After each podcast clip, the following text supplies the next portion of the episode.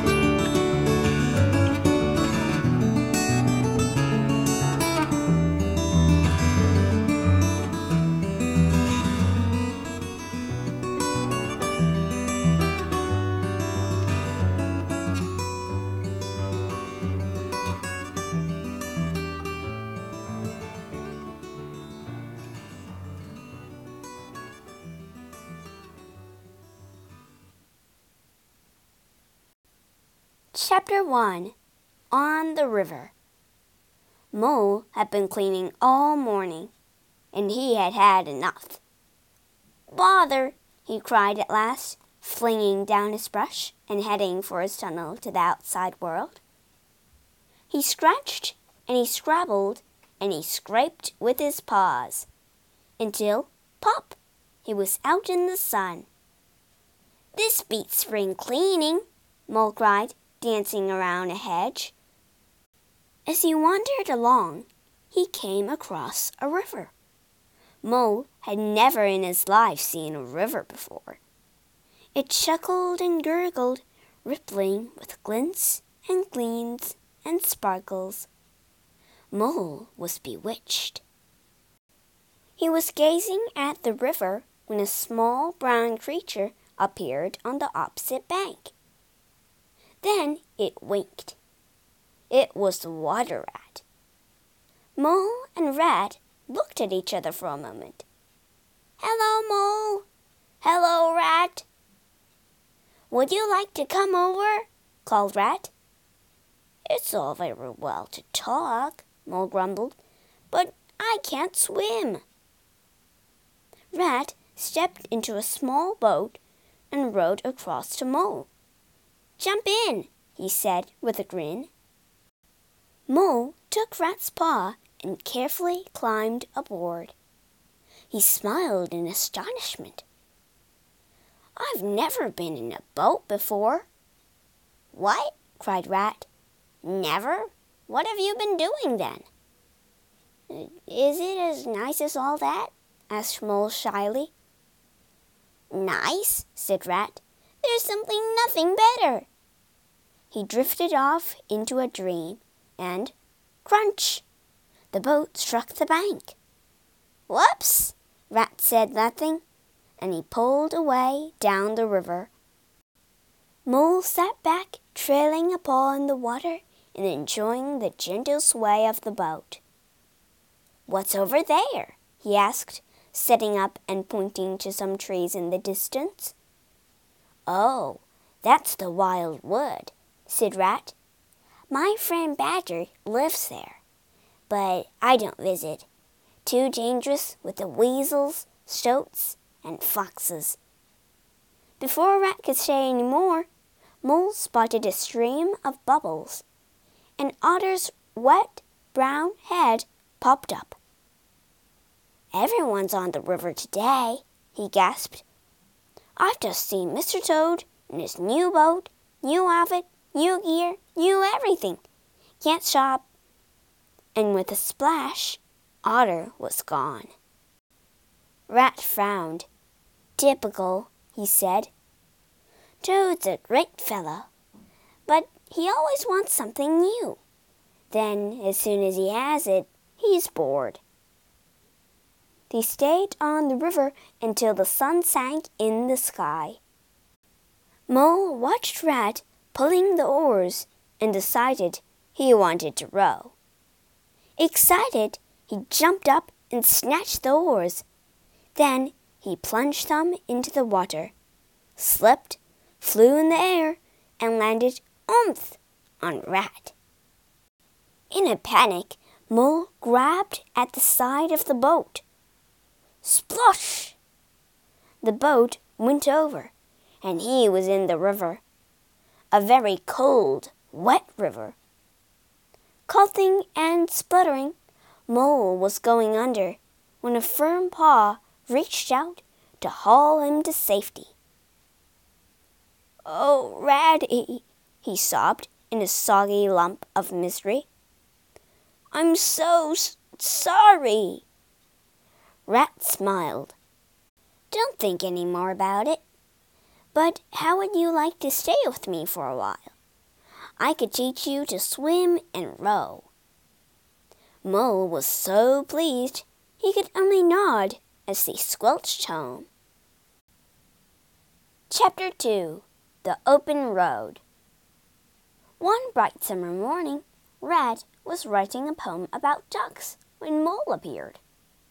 Ratty, he said, can we visit Mr. Toad? Of course, said Rat, jumping up. We'll row there at once.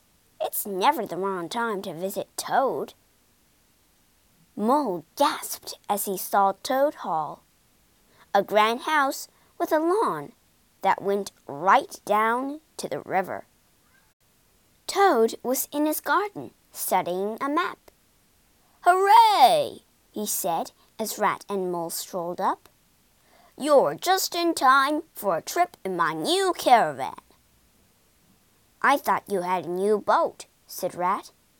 Oh, pooh, said Toad rudely. Boats are boring. Wait until you see my wonderful caravan. There was no doubt it had everything they might need for a few days away, and all so cleverly stored. Soon they were on the open road.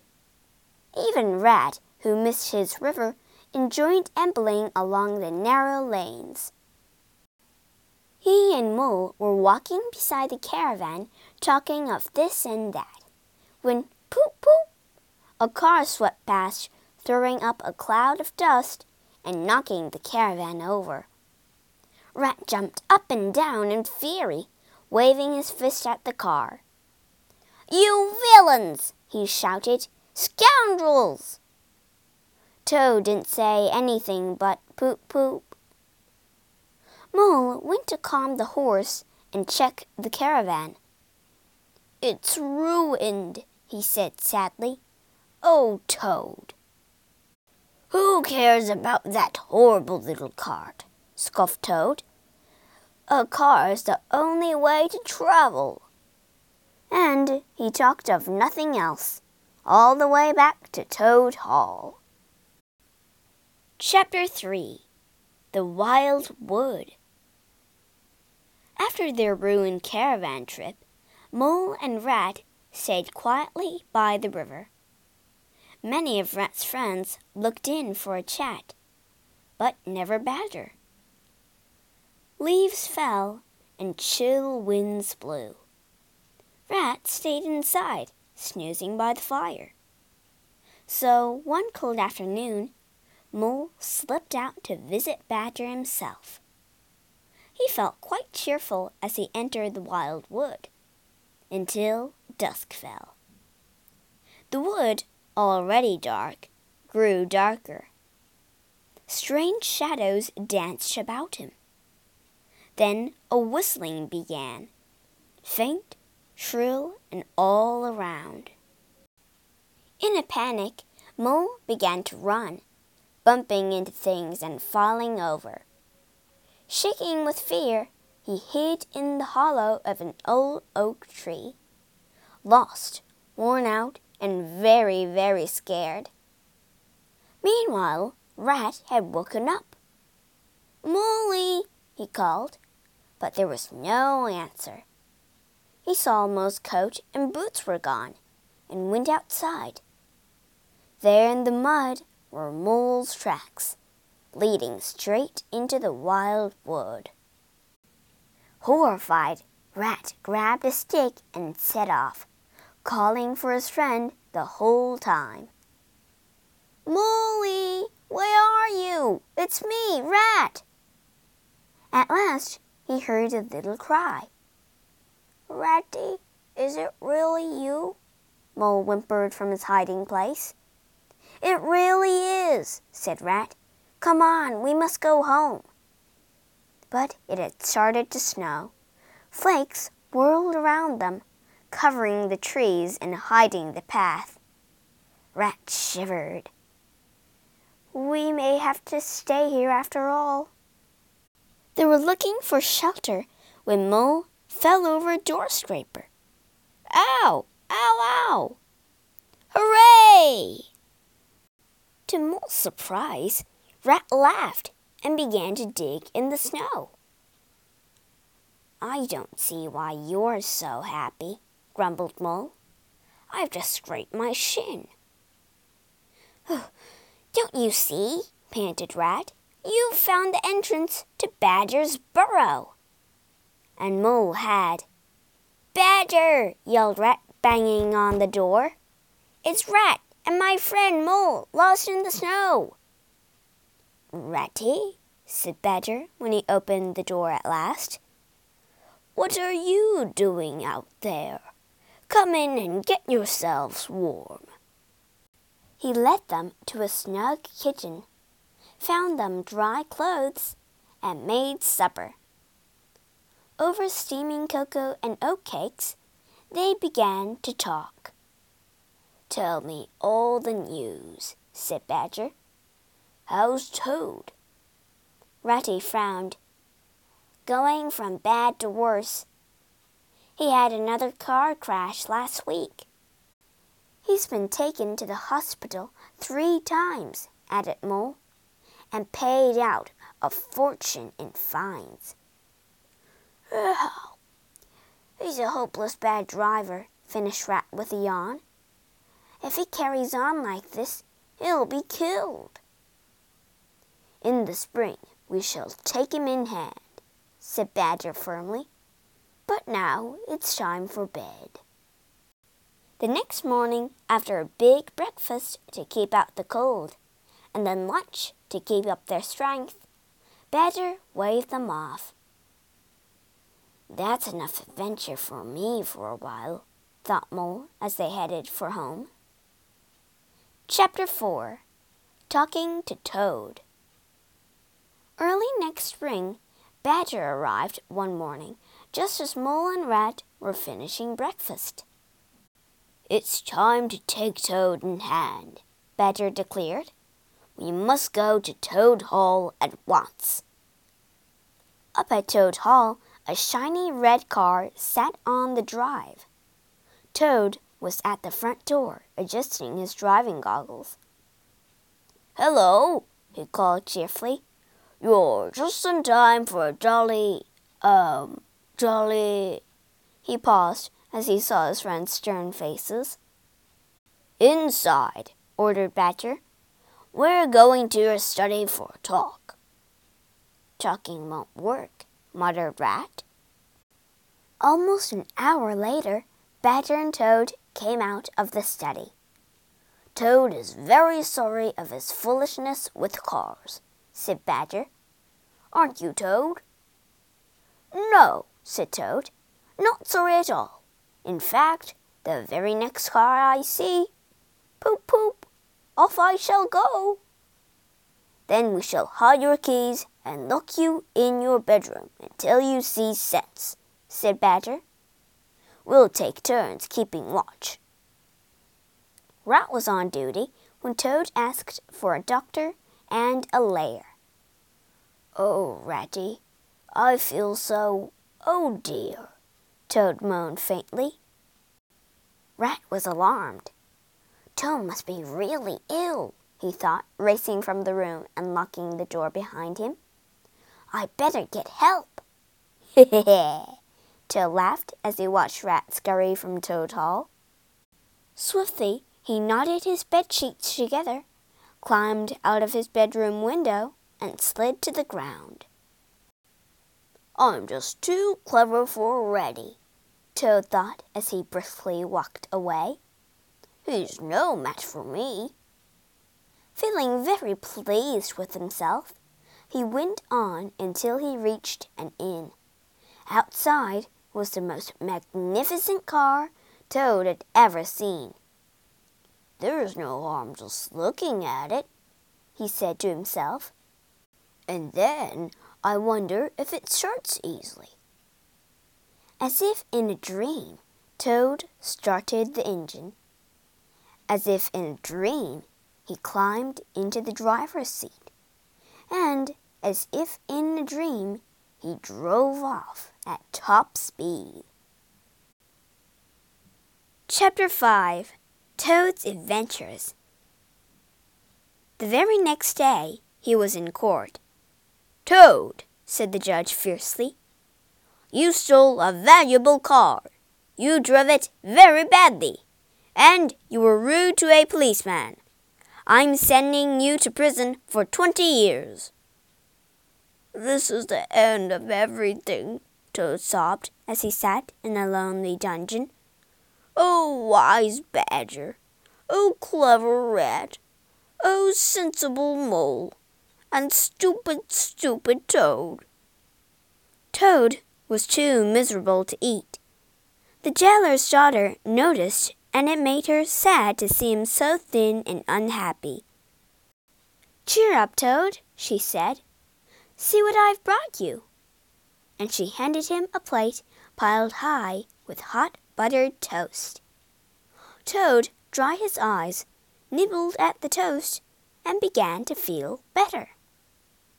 The jailer's daughter started to visit regularly. As the days went by, she grew to like him. Toad, she began on one visit, my aunt is a washerwoman. Never mind, said Toad.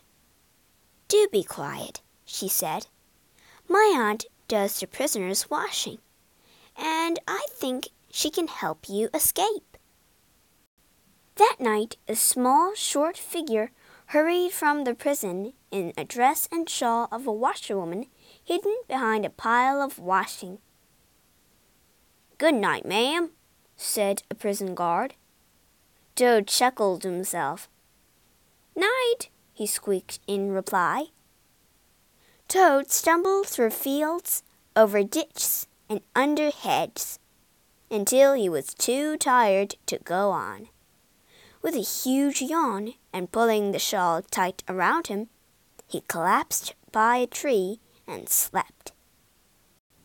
When Toad woke up the next morning, he wondered where he was. Then, with a leap of his heart, he remembered he was free. He stood up stretched, and marched out into the morning sun. Before long, he reached a canal. A solitary horse was plodding along the tow path, pulling a yellow barge with a smiling barge woman. A fine morning! Toad barely heard her friendly greeting. Is anything wrong? she asked. Well, ma'am, he replied, I need to get to Toad Hall to do the, um, washing and. This is a bit of luck, the woman interrupted. I'm going that way now, and I have a pile of washing to be done. You are? said Toad. Pile of washing? He added doubtfully. Climb on, she said. I'll give you a lift, and you can do my washing on the way. Toad stepped on board with a grin. I'm so clever, he thought. Washing's in the cabin, said the barge woman. Toad shrugged. How hard can washing be? he muttered. After half an hour of fighting the clothes, Toad was hot and drenched, but the clothes were as dirty as ever. The barge woman laughed. You're not a washerwoman at all. How dare you laugh at me? Toad roared. I'll have you know, I'm a very distinguished toad. The barge woman screamed. A slimy toad on my barge? Never! And grabbing him by an arm and a leg, she flung him overboard. Toad went flying through the air and landed with a loud splash in the canal. Gasping for breath, he struggled to the bank, fighting his dress all the way. It's all over, he wailed. I shall be caught again. What's wrong? asked a voice. Toad looked up to see a familiar face. A small brown face with whiskers. Ratty? he said. Toad, said Rat. Is that you? Whatever happened? I've had such trials, boasted Toad. Thrown into prison, then escaped. Come to Toad Hall, and I'll tell you the whole amazing tale. Oh, Toad, we can't, said Rat. The wild waters have taken it over. Chapter 6 A Surprise Attack A shocked Toad followed Rat home. Now don't worry, said Rat. Once Toad had dried off, Badger has a plan to recapture Toad Hall. Just then, Mole and Badger came in. Ratty, we attack tonight, said Mole. They're having a party, and Badger knows a secret tunnel that leads right into Toad Hall, and he stopped as he saw Toad. Toad, you're home. Whatever happened? It's quite a story, Toad began. No time for that now, said Badger. We must prepare. That night, armed with sticks and swords, the four of them crept into the secret tunnel. They groped and shuffled along until at last Badger stopped. We ought to be under the hall now. As they paused, they heard a mutter of shouting, cheering, and stomping from above. The tunnel sloped up and they came through a trap door into the kitchen. Such a noise was coming from the main hall, there was little danger they'd be overheard. Now, boys, shouted Badger, and they ran into the hall. Squealing and screeching filled the air as terrified weasels dived through windows and startled stoats shot under tables. Badger, Mole, and Rat dashed around, bopping anyone who got in their way.